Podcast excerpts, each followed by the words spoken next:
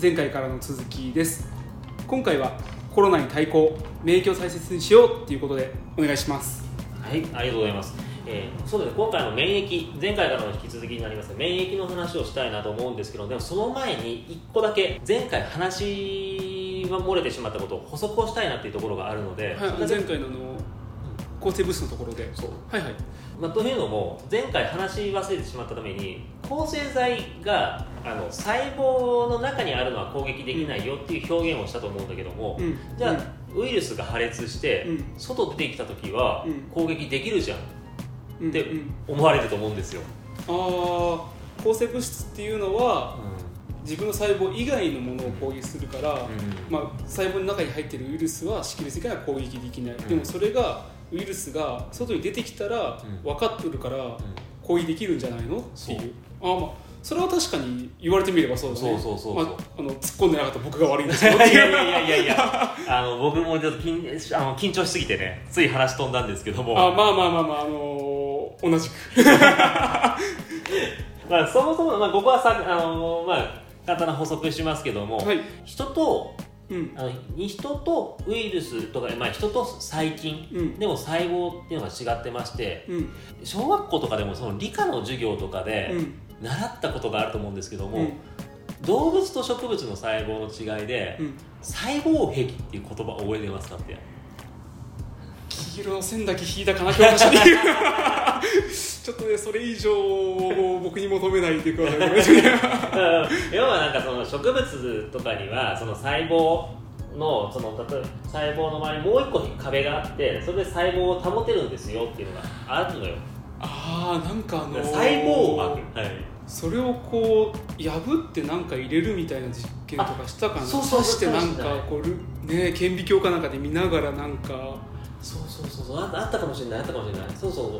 そう。いう感じです。ね、まあ、それで、えっと人の細胞っていうのはその細胞壁がないんだよね。実は、へえまあ、これはその細胞膜がまあしっかりしてるからそういう細胞壁とかを作る必要がないとかね、うん。まあ、しで植物とか細菌はその細胞壁で覆ってあげないと、だからそれ今ちょうど話してくれたみたいに漏れちゃうとか。うん。そういう感じの細胞なんだよね、うん。であの、まあ、これだけじゃないんだけどもその細菌とかのあその、まあ、バクテリアごめんねバクテリア、うん。うん、そのバクテリアがその細胞壁を持ってて人には細胞壁がないっていう話をしたじゃない、で抗生剤はまさにここに攻撃をすることがあるんだよね。その細胞壁を壊す。ああそこで判断してるんだ。そうそうそうそうそうそう、ももちろんその他にも例えばその細菌あバクテリアがねなんだろうこれバクテリアがあの増殖、まあ、増えるときにうん。必要ななんか情報とかあと増えるときにあの細胞っていうのはもうタンパク質の塊なんで、うん。そのそのタンパク質の、まあ、作ってるよっていうのを邪魔するよっていう抗生剤もあって、うん。抗生剤にもよってその効き方あのどういうふうにそのそれぞれの細胞あーバクテリアうんを攻撃するかっていうのは違うんだけども、うん。でもこういうふうに要は人とうん。細菌のその細胞の違いとか増え方の違い、そこにピンポイントで攻撃するのが抗生剤。ああなるほどね。ううん。なんだけどそもそもの話でウイルスってのは細胞を持ってないって話をしたじゃない。これねこの前話してくれたね。覚えてるよ。そういうことだね。そうでその細胞自体がないからそもそも細胞壁っていうのが持ってない、うん。だからこれを壊しても無駄だっていうのもああるしあ壊そうとしても効果ないとか、まあ、あとさっき言った細胞とかのそのさっきの増える時のそのタンパク質とかの言ったじゃない。うん。そもそもそれも全然きあのものもう種類が違うんだよねっていう、だから抗生剤のめの特徴ではウイルスにはもう全く効くことがないんだよねそもうそも、ーんだその細胞の細胞壁を攻撃壊すのが抗生物質だからそもそもその細胞というものを持っていないウイルスっていうものにも効きようがない。効きようがない。効きようがない。効きようがないって言っちゃっていいかな、まあ、あとは他にも、まあ、これはもうなんかこここら辺の話を長くするとちょっとさすがに脱線しすぎるから、うん。今回ここでまとめるけども、うん。まあ、そういうふうにもう全然え細胞とうん。ウイルスのもう抗生剤のあの性質では、ウイルスに効きようがないうんっていう感じ、そういうところもあるからこうやっぱり改めてだけど抗生物質はウイルスには全く効果がないんだよっていうところを。そうそうそうそうそう。んん。OK です。ありがとうございます。ありがとうございます。すいません前回話し忘れたんで。いやいやいやいやいやいやあの改めて ありがとうございます。ということでねはい。すいません。ですいません。で、ありがとうございます。で、補足が終わり、あのそうだよね。で、今回はその免疫について話をしていきたいなと思ってます。うんで、一応なんだけども、あのテレビ、えーとかでもその健康番組とかでもやってるワードなんで聞いたことはあるかなと思うんですけども、まあ、免疫って大きく分けて2種類ありますよっていうところからはいはい。まず話したうん。で、一つが自然免疫。自然免疫。そうそうそうそう。でこれはもうあの、まあ、自然っていう言葉がついてるから分かりやすいかなと思うんだけども、人間がもう元から持ってる。うん。あの仕組みって言っちゃっていいかな、まあうん。人間が元から持ってるもので、まあ、体の中にいる免疫細胞がそれこそ自分と自分以外のを認識する。要は外から入ってきたさっきのバクテリアとか微生物、うん。あこれは要は中村光の体の中だったら、うん。中村の光の体が本来持ってないものが侵入してきたぞ。これはだ怪しいんじゃないかっていうのに反応してで必要であったら攻撃する。免疫っていうのはちょっとそもそも論で申し訳ないんだけど、はいはいはい。こうなんか言葉はすごいね。はい。もうもちろん知ってるんだけども、はい。その免疫っていうのはその体に何か自分以外のものが入ってきた時にそれをこう察知する能力のことを免疫っていう一応そのそこからあとはそのあ、まあ、はまあ判断してうん。攻撃するまでって言っちゃっていいか。なああなるほどね。あもちろん判断して攻撃する必要がなかったら攻撃しないんだけど、うんうんうんだからある意味判断するまでとも言っちゃっていいんだけども、うん。ただもちろん、えっと、その後に判断して攻撃して、まあそれまあ後にその例えばあじゃあこの微生物は体の中にやっぱり異物だったな。今,、うん。今度から気をつけなきゃいけないなって覚えるっていうのもあるんだよね。あ覚える判断して覚えるっていう機能もあるんだ、そうそうそう。でだからここら辺まで全部ひっくるめて免疫っていうから、うんまあ、そこまでここまでがセットで免疫だと思うんだけども、うん。今みたいにやっぱりその判断してっていうのもやっぱり免疫うんの大事な働きの一つ。うん。うん。でそうで今その元から持ってるものですよっていうのが自然免疫。うん。うんであともう一個がこれ獲得免疫。獲得免疫。そうそうそう、あのもうそれこそ獲得、まあ、あの取るっていうね、で意味のなんだけども、えー、とこれはもう多分その獲得っていうのでちょっと分かりやすいかなと思うんだけどもこれがワクチンとかのうん。うんうん、ことなんだよねっていうあの要はワクチンとかそういう自分の体の中にあの要はそういう例えば病原体とか微生物の特徴うん。を覚えさせて、うん。で体が反応できるようにする、あーなるほどね。えじゃあワクチンっていうのは、何体の中に、あえてそのウイルスを入れるみたいなイメージになるの。あそうだね。ウイルスっていうと多分そういう語弊があるから 多分そのそれをめちゃめちゃ弱らせたりしてるんだと思うんだけど。あ本当本当あ本当本当まあ、まさに今あのこうちゃん話してくれたのが、うん。あのい今までのあったインフルエンザのワクチンとかがまさにそう、うーん。まあ、毎年打ってるあの毎年時期になると、うん。まあ、その年の、まあ、型に合わせて、そのウイルスの、まあ、今みたいに弱らせたとか、うん。まあ、あの病あの病気として発揮できないようなにしたわものを、うんウイルスを体の中に入れてで今年のこれには気をつけろって覚えさせる。体に覚えさせてそうそうそう。ああなるほどね。そう。まあ、ちょっとワクチンっていう言葉はねもちろんしてたんだけど、うん。なんかこう具体的に何なんだろうっていうのは確かに言う確かにね。ね。そうそうそう。全然知らんすぎた。そういうことだったんだね。そう。だから実際のところワクチン自体が獲得免疫だっていう話す先生もいるんだけども、うん。あくまでそのワクチンはワクチンっていう、まあ、医薬品って捉えてワクチンを入れることで免疫を作るのを獲得免疫っていうことでだからなんかここをね一応分けてる人が多いかあなーそうか。ワクチンは薬だからそのワクチンを使うことによって獲得免疫そうそうそう獲得するっていうちょっとよくわかんない日本語言ったけど ここが言葉のあれだと思うんだよねっていう、やっぱりね一応負けてはいるけどもっていう、うんうん。うん。でもまあ大体のイメージとして獲得免疫っていうのはワクチンのことだってはな、思っちゃってもいいのかなっていう。あーそういうふうに話をする人もいますよっていう、でこのあの獲得免疫の一応の特徴としてなんだけども、うん、さっきあの自然免疫の元から持ってるっていう方を、うん、もちろんこれも例えばさっきの病原体とかなんか微生物が入ってきた時に反応はしてくれるんだけども、うん、やっぱり最初今さっきも話したあの判断をしなきゃいけない。これが本当に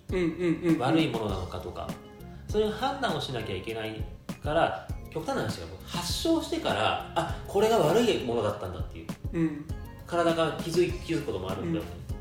うん、でも、えー、だから例えばもうでもじゃあワクチンの方はどうなのかっていうとワクチンに関してはさっきもあったけどももうこれが悪いものだって覚えてるから入ってきた時点で動ける。うん。だ予防になりやすい。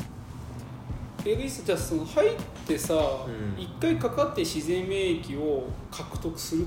ていうことは、例えばじゃあ1回コロナとかにかかった人は、自然免疫コロナに対する自然免疫を持ってる可能性もあるっていうこと？そうだね。あの今まさに話してくれた通りであちょうど、えーと、MERS の話をした時にあったかと思うんだけども、うん、サウジアラビアの全人口の0.15%が抗体を持ってたな持ってる持っていると思われるって話をしたと思うんだよね、うん。うん、でもあれが要は5万何千人、はいはいでも実際には発症した人が8000何人だっなっていう、だから実際ここで4万人以上の差があるわけじゃない、うん、だ実際発コロナ株あのウイルスが入ってきても発症しない人とかもいるんだよ。でもそういうこともあるんだ。そう。発症しないけどもでもこの人たちはもう抗体を持ってるんだよ。なぜなら体に入ってきたから。うん。じゃああの極端な話、うん、かかってない、まあ、俺はコロナかかってないけれども、うん、もうすでにもしかしたら獲得してる可能性もある。ある。あるね。全然あると思うこれは。もう本当に。ちなみにそういうのって分かったりしないの？なんか。あねそれであの検査キットでコロナの検査キットに抗体検査キットっていうのもあるのを知ってる？えあのギリギリ聞いたことあるけど ちょっと、ね、若干知ったかぶってるから ちょっと今ねあの挙取るから教えてもらっていいですか？ありがとうありがとう。コロナの検査キットっていうのは今いくつかあるんだけどもその中に抗体があるかどうかっていう検査検査をできるキットもあるんだよね。へえこれが今まさに話した通りで、うん、実はもうコロナが体の中に入ってるかもしれないっていう、うん、でそれでし、まあ、免疫をもうか、まあ、獲得してる、うんかもしれないっていうのも検査するためのものなんだよねってへえそうそうそうそう。いやそれは結構やっといた方がいい？じうん実際のところあでも例えば何かの時ででもこれの精度がその、まあ、僕もちょっとその,、まあ、その営業の人とかから通して聞いただけなんだけどもそのキットで検査できるって正答率まで70%結構あるはあるんだよまあ悪くはないんじゃないかな悪くはないんだけど、う。ん、70%だったら。そうそう。でもじゃあ例えばこれでじゃあこの検査キットで、うん、あの持ってるっていうのが分かりましたとかなったとしても、うん、じゃ例えばまあ病院、まあ、その人が入院しなきゃいけない時とかはやっぱり改めて検査しなきゃいけない。微妙いや70%だとやっぱりそこまでしっかりと信じきっていいのかっていうのがうん医学医療的にはっていうのかな？そうそうそう、うん、やっぱり石橋を叩いて渡る業界なんで、うん、やっぱり3のまあ、やっぱり70%成功するって言っても3割も失敗するんでしょっていう。そうだね。まああの特にこう病気とか命が関わるぐらいで3割っていうのはそれはでも石橋叩くというのもそれは当然かなっていう気もするけどね。まあでもなんか何かの時とかでやっぱり家族とかのでまあなんかちょっと安心しときたいなっていう目安にはなるかなとは思ってる、うん、確かに確かに、もちろんなんか病院にやる抗体検査の方がやっぱり精度はたいあ病院とか保健所でできる検査の方が精度がいいらしい、うん、あやっぱりその場所とかによっても変わるんだ。あるのとあとその検査キットもそのやっぱり郵送とかをするんだよね、うん、郵送とかする間にやっぱり例えば温度とか湿度とか状況が変わるでしょうっていう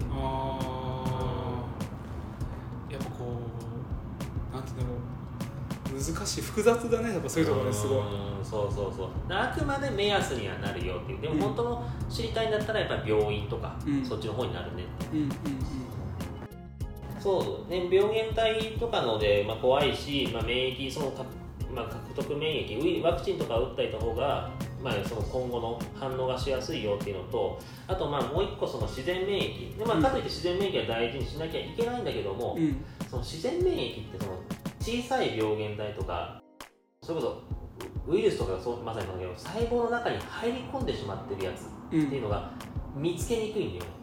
うんうん。そうそう。なこれイメージつく。その細胞の中に入り込んじゃってるから、うん、自然免疫の能力だけだとそれをこう見つけるにはちょっと力不足的な、そうそうそうそうそう。やっぱりさっきもあの話したけども中村光の体のものじゃないぞ入ってきたぞってなるじゃない。でも中村光の体の細胞の中に入っちゃってるやつだとあなんかスルーしやすいんだよね。うんだってねえ、うん、その誰が俺の体の中を見回ってくれるのか知らないけども、ね、みんな俺に見えるんだもんね。俺超いるんだもんね。その中の一人だけ俺の内部がウイルスなんだもんね。いやそれは酷だよ。ちょっと誰に受け止めてるか分からないけど。いつもありがとう。ありがとうございますいつも そんな感じもあるから、まあ、本当にちゃんとしっかりをするんだったらワクチンとかで獲得免疫を作っておいた方がいいよとは言われてる、うん、でもそもそもの話で免疫っていう働きでもこの免疫自体がその免疫で漠然とした説明で申し訳ないんだけども、うん、この免疫自体が衰えてたら自然免疫の反応も悪いし獲得免疫を得ても効果に差が出るって言われるんだよね。免疫の免疫っていう機能ああそもそもでねそうそうそうそうそう。えちなみにさ、これってこういうすぐ答えられるのか分かんないんだけど、うん、免疫っていうのはこう何かのこう特定のこうなんていうの細胞とかを示すもの例えばこのこの細胞が免疫の役割をしてくれてますとかそういうの明確にあるものなの？これもなんかいつかそのもっと細かい話はできればなと思うんだけども、うん、その免疫の中にも例えばさっきもあったけどいあの微生物とか体の中に侵入してきたっていうのを発見してくれる細胞とか、で実際にその微生物を倒してくれるやつとか、であとはまあそのその時に一緒にその倒したついでに、まあ、そこら辺の修復とか、うん、あもしてくれるっていうのもあるんだけどもここら辺を全部総じて免疫って言ってるんだよ、ね、具体的なね。そうそうそうそうこれはあれかな？俺働く細胞ちゃんもう一回ちゃんと見直した方がいいうん、結構わかりやすいからね、うん、いやあの俺ちょっとね、あれちょっとアニメとしてさらっと見ただけだけどちょっと改めてこれを見た後見直すわ あれ結構ねよくできてるからね本当に。そうなんだよねあれね、うん、あれは本当あの普通にやっぱり勉強になる。うん、あのすみませんちょっといきなり皆さん アニメの話です。すいません。ただ結構こう細胞に関して詳しくやってるのかな、うん、そうそうそう。あれに関してはその今回の免疫だけじゃなくてじゃそもそも赤血球とか、まあ、白血球もそうなんだけども赤血球とかってどういう働きしてるのとかがあの絵で分かりやすいし、うんうん、そうそうそうあの皆さんよかったら見てください。アニメ見てください。続けてください。でこの免疫、まあ、免疫っていう機能自体が、あのー、やっぱりこれ年齢によって結構差が出るんだよね。ああ、うん、若い方がやっぱりいいのかな。そうだね。あの生まれたてはちょっとまた話変わってくるんだけども、うん、ピークが思春期から二十歳割と早め？割とっていうかだいぶ早い。あ俺もう過ぎてるんだ。そうだね。15年近く過ぎてる、ね、そうだね。僕らそれぐらい過ぎてるね、あもう結構衰えてる方だから一応ねその僕らが、まあ、まあ30半ばの僕らにちょっと近いデータとしていや40代で大体ピーク時の半分。そんななくなってるの？減ってる。えそんなないの俺。結構だ僕らもう6割7割ぐらいかなと思った。もうボロボロじゃん。割割と。まあまあまあまあまあまあまあ、ちなみにで言えば、うん、これが、まあ、今高齢者の方とかやっぱり言わ騒がれてるけども、うん、高齢者の方ではそのピーク時から比べると、まあ20%ぐらいというデータがあります。20%?20% 20%, 5分の 1?5 分の1いやそれはかかりやすさ全然違うよね。まあね。まあもちろんこれもそのあくまで平均だしもっとそうそうそうそうそう。だしあと、まあ、一応やっぱりね、まあ、大そんなにぶっちゃけ差異はないんだけど、うん、本とかによってはやっぱりいやいや70代でも3割ぐらいだよ。まあそれでもピーク時から比べたら3分の1っていうのはあるんだけども。あとはもうやっぱり高齢者の方ってあのこれ免疫のところで、まあ、大事なところなんだけどもあいろんな疾患とかが持ってると免疫って落ちやすくなるんだよ。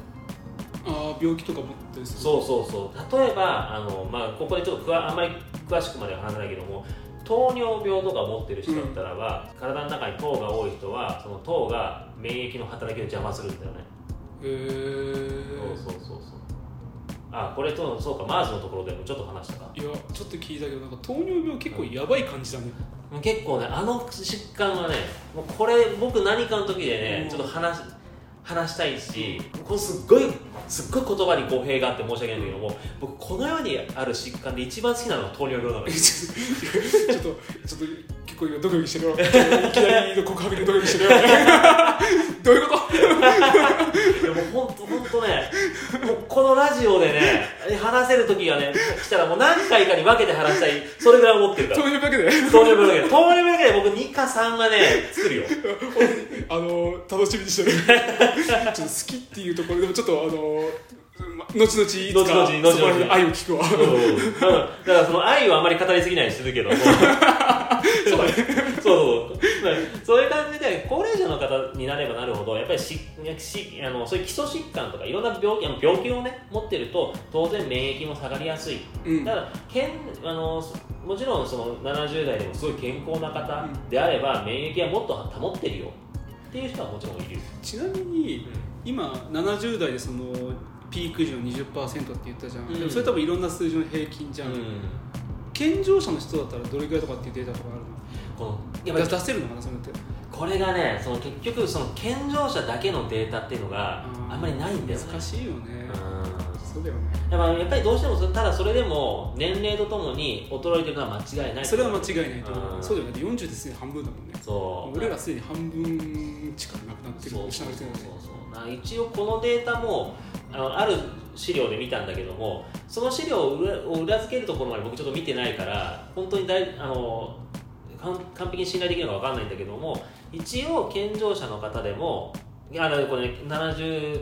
代のもうあの健康な方、うん、健康な方であれば4割から5割は保ってるっていうデータもあるんだけどでもそれでもやっぱり半分なんだよ。あでもそこまでそれぐらいの振り幅があるってことだね、うん、20だけれども、うん、健康をちゃんと維持してれば、うん、まあ、ちょっとそれデータの信憑性はあるものの4 5 0っていうデータもあるっていうことそうそうそう、まあ、これ、まあ、一応この資料を読んだ時に、まあ、確かにその理論で言えばそうだなと思った一つのであの話をするとさっきの免疫とか、まあ、免疫を司るところってあの特に、まあ、免疫とかそういったいろんな細胞が、まあ、体の中に何箇所かね待機してるよ。待機所みたいなのがあるんだよね。イメージとして。出動部隊だ。そうそうそうそう。あだからなんかよくさリンパが腫れるとか言う人よくいない？うんうんうん、あれはそのリンリンパのところにもその免疫を司るところがあって喉とかも。へえだから例えばよく風邪ひいたりとかするとそのリンここが腫れるんだよねって人は、うん、ここがよくすぐ反応してくれてるから。あでいいことっていう。そうそうそう。体が反応してくれてるから。そうそうそう。あもちろん例えばあのまあ、体質とかにもあるけども、うん、リンパが腫れやすいっていうのは実はそこがあるよっていう。すぐ動いてくれてる動いてくれてるとか。そう。っていうのも話もあるよ、うんあでそうそうそう。ででもその例えばその影響が年齢とともにその落ちていく理由として、うん、さっき言ったけど例えば、えーとまあ、首まあ、リン首のリンパのところとか、うん、まあ、胸のところとかあ何箇所かあるんだけども年齢とともにそれらが衰えていくんだよ。だんだんと。うんうんうん。で衰えていくから当然ねそこそこら辺から免疫の細胞とか出なくなるんだから、うん、当然やっぱり免疫が落ちていくよ。っていう考えなんだけど、一応その免疫細胞とかの多くは腸に集中してるんだよね。へえーとまあ、これもちょっと資料によってなんだけど、うん、ある資料では6から7割。結構本当大半なんだね。そうそうそう。ただまあもの資料によっては5割とか言ってるところもあるんだけど、うん、でも半分以上がやっぱり腸だって言われてるんだよね。腸腸大事ごめんちょっと今あの途中で気づいて言うとすごい言うんだけどちょっっとあの全力でカットしようかな。いいじゃないですか？超超大事。この超超超超は超大事なんです。30代だからやってもうさいな俺な超超大事ってことで続けてください。お願いします。今もう本当ね今でも今ちょうど話そうと思ったところにもあるんだけどだからこそテレビとかでそれこそ腸の腸内環境を良くしましょうって話とかよく聞かない？うんなんあのあれかな？腸活みたいな。あそうそうそうそうそう。はいはいはい。あのよく、まあ、CM とかでなんかあるよね。こう腸に効きますよみたいな、あそうそうそうそう。効きますとかそういう、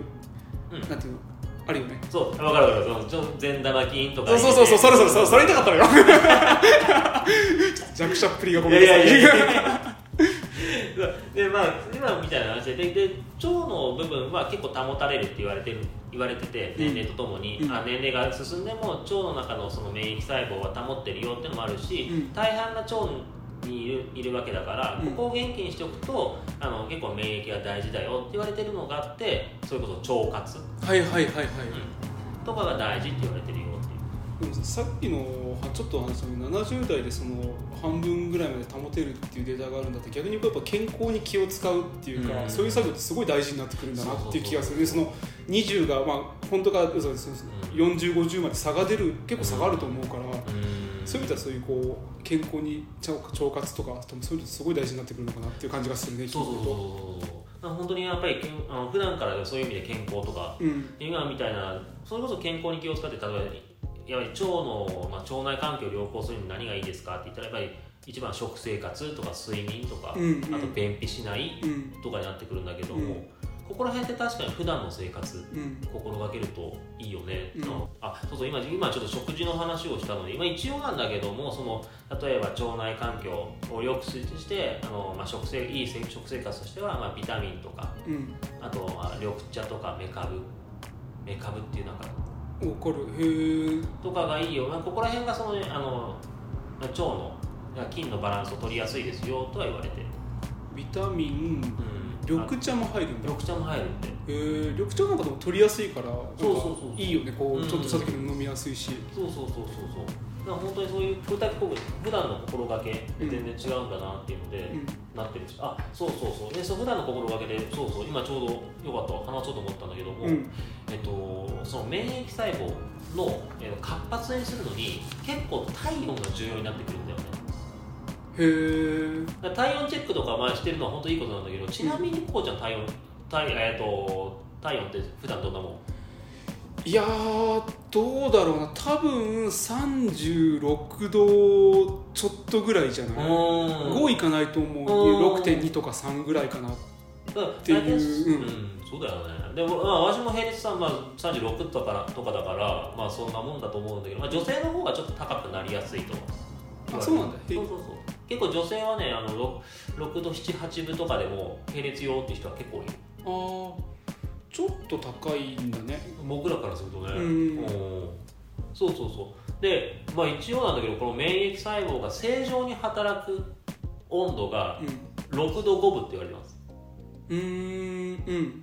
あちょっと低いぐらいなのかな。そう男とかは今ね、うん、あでももちろんこれが6度5分がその基準にしてるだけであってもちろん僕らみたいに6度とか6度2分でも全然働いてはくれるんだけども、うん、だから6度5分に比べるとちょっと確かに落ちるかなって言われて、うん、で一応そこから例えば1度上がると、まあ、要は37.5になると,、えーと、この56倍働くって言われてます。えそんな働くの？すごいよね。え37とかって熱じゃないの？だこれがねあの、まあ、これに関してこれちょっと一つの論から話すると風邪ひいて熱出た時ってもちろん風邪とかウイルスの影響で炎症を起こして熱が上がるってこともあるんだけど、うん、体が免疫を活発させようと思ってわざと少し上げてるっていうのもある。あーだからなんかこう炎症じゃない原因でだかわかんないけど、体の中にそういう細菌とかが入ってきた時にわざとこう体温を上げて37度5まで持っていってちょっとお前ら全力出せるだろう スーパーとあ海洋圏5倍ぐらいだね。海洋圏5倍の状態ってことだね。本当に5倍になるからなって。今俺うまいこと言ったなと思って。ちょっとなんかそこなんか否定できないなって。ちょっと愛で5倍って6倍じゃなくて。海洋圏5倍5倍あったからまあいいやいや本当っていうのもあるしそう、ね、本当にそれで体の方で免疫を働かせたいからっていうのもあるんだろうなっていうのもある、うんうん、実際のところあのよく小あ小児科とかでかかるお母さんとかはよく聞いてるかもしれないんだけども結小児科かかったドクターが、え8度5分ぐらい、うん、うんうん。8度5分ぐらいにななるまではちょっと熱冷まし飲まないでって説明することがあるんだよ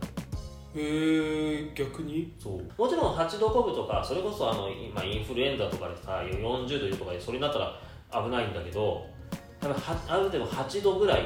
で、まあ、もちろんこれが例えば頭痛とか本当辛そうっていうんだったらまあやっぱりある程度その熱冷ましって炎症止めの効果あるから、うん、飲ませ飲ませてあげてねって説明すること多いんだけども8度とか8度、まあ、これ小児科の先生とかによっては8度まあ8分とかあっても元気だったら熱下げないでってそ要は、ね、その免疫を活発化させておきたいからその熱冷まし無理やり下げたくないっていうこと。結果的にはその方が治りがいいとか治りが早い結果的にはね、うん、でも8度ってそう結構がっつりもう熱っていう苦しいっていうイメージだけどね。でも実際確かにね8度でも元気な子は元気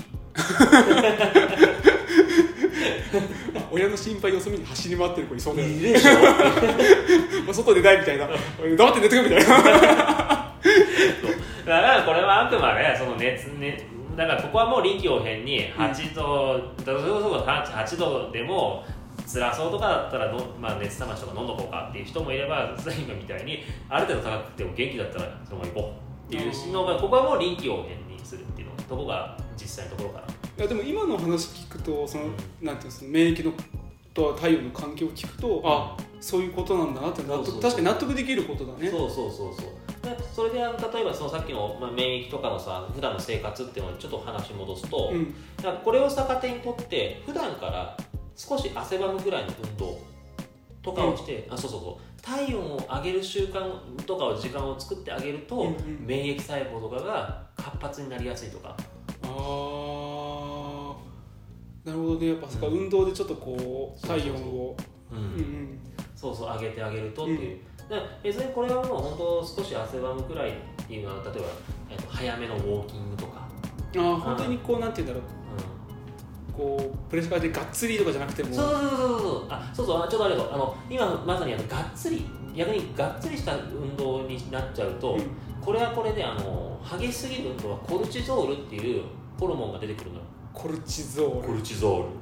ちょっと今かっこよく発音しちゃった。ちょっと高いすぎだもんって怒られそうな気がするからちょっと戻します。でこのコルチゾールっていうのはそのなんだっけあの、まあ、ストレスホルモンとも言われてるんだけども、うん、あの激しい運動とかしすぎると、うん、それはそれで体がが負担に感じちゃうあきあの辛いって感じちゃうのよ、うん、でそれを緩和するために例えばあの、まあ、傷んでるところの炎症を抑えるためとか、うん、そういう、まあ、炎症を抑えてリラックスさせるためっていうので、ストレスがかかった時に出てくるホルモンなんだけども、こいつの副作用が免疫を抑制しちゃうのへえそうそうそうそう。あとちなみにこれその筋トレのねあのちょっと漫画とかに書いてあったんだけど、うん、あのねコルチゾールが出るとちなみに筋肉の分解も起こるらしいです え？コルチゾールちょっとあれじゃんなんかあの筋トレちょっとボディビルの敵みたいになっちゃうのか いやその激しい運動がその度合いが僕も結局ボディビルやってないからどうしていいか分かんないんだけど。ちょっとあの30代半ばぐらいの体験してるんですけどねっていう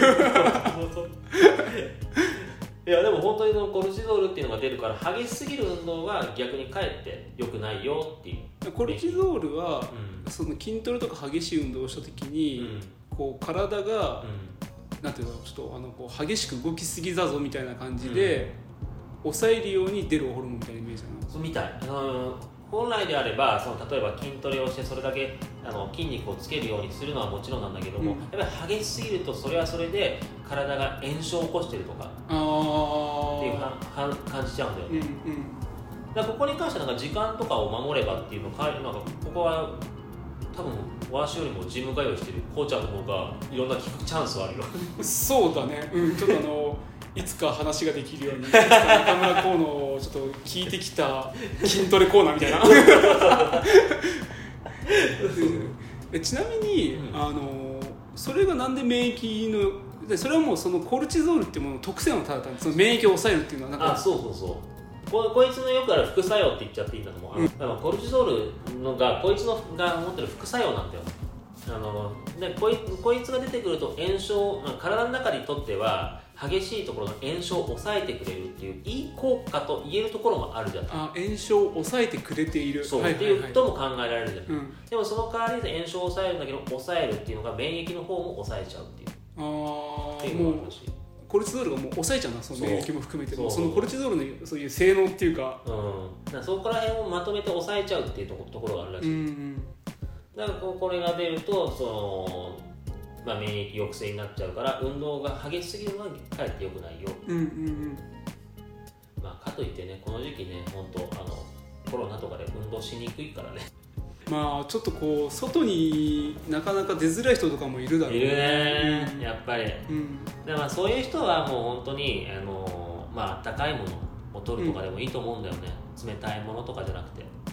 ああえあのさやっぱりそういう正直あったかい飲み物とかでも体温って変わる？やっぱ変わる変わる変わる。あただここにちょっと詳しいデータまでがそこまでがちょっとねあのデータの資料っていうのはちょっとなんか曖昧すぎてそこまでは調べられてないんだけども、うん、まあやっぱりあったかいものを取るとか、うん、あとそれこそ食事のもの、うん、えっ、となん例えばえーと、生姜湯とかあの、はいはいはい、ちょっと漢方の人参だったら体温を上げま、まあ、ポカポカしますよっていうのあるし、うんうん、逆に言えばその例えばカリウム。カリウム。あの、ね、これ確かに見て面白いなと思う夏野菜って結構カリウムが多いものが多いんだって。へえこれ夏に取る野菜は体冷やすために多いらしいリウムが多いものを食べると体温って下げるんだけども夏場って暑くて体もうすぐ体温上がっちゃうじゃないうん、だそれを下げるために夏野菜はカリウムが多いんじゃないかっていう。カリウムは体温を下げるあごめんごめんごめんさっきあのお湯とかなんていうのさっきあの生姜湯とかの話したけどそれは体温を上げるものであごめんごめんカリウムは体温を下げるもの。ごめんごめんごめんはいはいはい追記ごめんごめん。ごめんごめん。ごめんごめん。結構だから食事によってで食事とかそういう、まあったかいものと取るとかでも体温って全然変わってくるよ。あそういうことね、うん、カリウムとかでも下がる可能性はそういう普段あったかいものとかでも体温が変わる可能性がありますよってそうそうそうそうそうそうそうそう。ここら辺はなんかまだなんか免疫っていうのでなんか話せたらいいなと思うんだけども結構ほんと食事とかによって体温っていうのは変わってくるものは変わってくる。うんまあ、一つはもうだからまあ今サクッとだけ言うと白砂糖とか砂糖が入ってるものは体温下げるよとかへえ。そうそうそうそう。お菓子。チョコレート。あそうそうね。クッキー。みんなが大好きなものばかり。あそうそう。だここまあさすがにこれ以上話すと脱線しすぎるからここでちょちょっとやめとこうと思うけどよくチョコレート食べると体温を上げるってなんかこう冬冬山の登山とか、うんでなんかこうチョコレートが非常食だって言われたりするけどもあれあのビターあくまであげるのビターチョコレートやからねってビターあのみ例えばカカオとかのその配合が多い。だから逆にそういうのが少ない苦みが少ないミルクチョコレートとかは逆に体温下げるから気をつけてねあそうなんだ。そう。ビターチョコレートは逆に上げてくれるんだね。そうそうそうそうそうそう。カカオの力なのねそうそうこれ本当そうらしいよ。へえ、うん、いや本当にこれ気をつけないとなんかねあの体温めるのってミルクショートが逆に下がっちゃったみたいな。本当本当そうらしいよこれは。まあ本当ねこんな感じ。あとねやっぱり食事とか、えーとまあ、運動とかがいいんだけど、まあまあ、あとあの、まあ、それ以外にもあるなってくるんだけども、えっ、ー、と、ビタミンさっきあの、うん、ビタミンっていう話をちょっとしたかもしれないんだけども、うん、腸とかにいいって話でそうそうそうそうそう、うん、ったじゃない。あれあれとまたねあのこれはまたちょっとビタミンの中でも種類が変わってくるんだけども、このビタミン D、うん、ABCD の D の方で、はいはいはいうん、っていうのがありまして、うん、あのね、これはねあの骨骨の健康とかあのを保つって言われたんだけども、うん、どうやらこいつには免疫を良くする効果があるぞってのが言われてる。ここ数年言われるようになってきた。じゃあそのビタミン D が入ってる、食べ物を摂取することも免疫を高めるこう一つの手段っていうか。そうそうそうそう。だからこのこういねビタミンを食事よりもなんかもっとね健康的に取り入れる一番体に大事なものを取り入れるのが日光浴、光合成？えまえじゃまさかのここで光合成？まさかでね。人ですけど僕たち。まさかの光合成？でちなみに、うん。ちなみになんだけど、うん。じゃあこのビタミン D を、うん。えー、と1日に必要な分取るのにどれぐらいかっていうと,、えー、と手のひらうん。に15から30分だそうです。日手の光浴ひらに15さん手2個当て続けるの？みたいな。元気玉みたいにすればいいの？あのオラに元気をかざせばいいかな。30分あったらね多分ねマジブ倒せるぐらいの。だからこれね結構ねいやこれねこの話をあの某医療漫画から読んでし読んだ時に最初は納得したんだよ。おすげえ話するなと思ったけど、なるほどねと思ったよ。うん。そう今まさに思ったよ。さ15から30分手上げるってなかなか辛いよ。結構まあまああ上げなくてもいい ちなみに今手のひらで例えてくれたけど、うん。もちろん手のひらじゃなくていいよね。そうそうそうそうごめんなさいちょっとあの、うん、僕が余計な話すぎたいやいやいや本当いや本当ね。でもあの顔とかでももちろんいいし、まあ、あの夏場だったら半袖とかで、まあ、腕からとかでももちろんそうそうそうそうあのは肌からっていう意味だもんね。さっきのところで運動のところでも少し汗ばむ運動軽く10分ぐらいっていうふうに僕話してるんだけど、うん。あのこれ軽く10分って言った話が要は外出て運動してくれるとなおいいよっていう、じゃあそ外に出て例えばこうウォーキングでうん。20分とかすれば、うん。その体温を上げてうん。免疫を活性化させる意味もあるし、うプラスそのビタミン D があの作られるから、うん。こう2つの意味でいいお得なんだ。んそう。まあただね今この時期でやっぱりいろんな患者さんからも言われるんですよ、うん。あのコロナで外出にくいいるよね。そうだよね。あだから不要不急の外出をやめろっても言われてるし。うんそうだよね。うん。ただ個人的には、うん。やっぱりちょっと外出てうん。散歩とか、もうその長い時間じゃなくていいからうん。してほしいっていうのは思ってるしそれがどうしても嫌だっていうのであればそれこそ室内でできあの日光浴をしてもらったり、うんうんうん。なのでなんか少しあのよく健康番組とかの体操番組とかでもいいから、ああいう汗ばむ運動とかをはいしてもらうとかね、リングフィットだね。いいね。ちょっと任天堂さんの回し物みたいになりましたやっぱりリングフィットだね。僕持ってないんだよね。あのうちあります。マジか。マジか。意外とハードなんだよね。マジか。意外とねちゃんと運動になるんだよ、ね、本当。うんでも本当本当、まあ、そういう感じで、あのーまあ、普段の生活を気をつけていただければその免疫えー、と冒頭のところではその免疫のでも獲得免疫の方が大事じゃないかっていう話もちょっとしちゃったのはあるんだけどもそもそもの話で免疫っていうかあの機能を保つためにもあの食生あの食事であったり運動であったりそういったのをちょっと気をつけていただけるといいんだろうなと思ってます。うんいやでもね最初の方にもその健常者とそのなんて普段健康に保ってる人が全然変わるっていうねそのあったからやっぱりその習慣っていうのはすごい普段から大事なんだなっていう。だから本当にねそのちょっとなかなか出歩くっていうのも難しい人もいるけど本当にできる人は少しでもね毎日本当にちょっと歩くだけでも全然違うと思うからね。全然違うと思う、うん。天気がいい日にね。そうそうそう。気分転換にもなるしね僕は、ああとまあまあ今ちょっときそう毎日じゃなくていいって話してくれたからついででちょろっとだけこれ本当脱線しちゃうから、うん。あの本当ちょろっとだけなんだけど、うん。えっとね、まあ、僕の大好きな糖尿病。おおお詳しい運動メニューとかそこら辺のね、まあ、とかはまあおいおいとしてあのね毎日じゃなくていいです、うん。糖尿病対策とかでうん。週3回です。うん。2日以上空けなきゃ OK って言われてます。な何が？ら運動？あ運動習慣が？うん。例えば月曜やったら火水休んであ2日分けていいんだこれ月曜やったら火水休んで木曜日で次金土休んで日曜日とかでもいいし、うん。まあ、それこそ月水金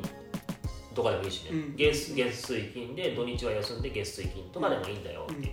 これはちょっとあのね免疫っていうよりあの糖尿病の方になるからマジでここやめときますわ。取っとこう。いつかいつか。ああいう方時のために。そうそうそう。あのここはねやめときます。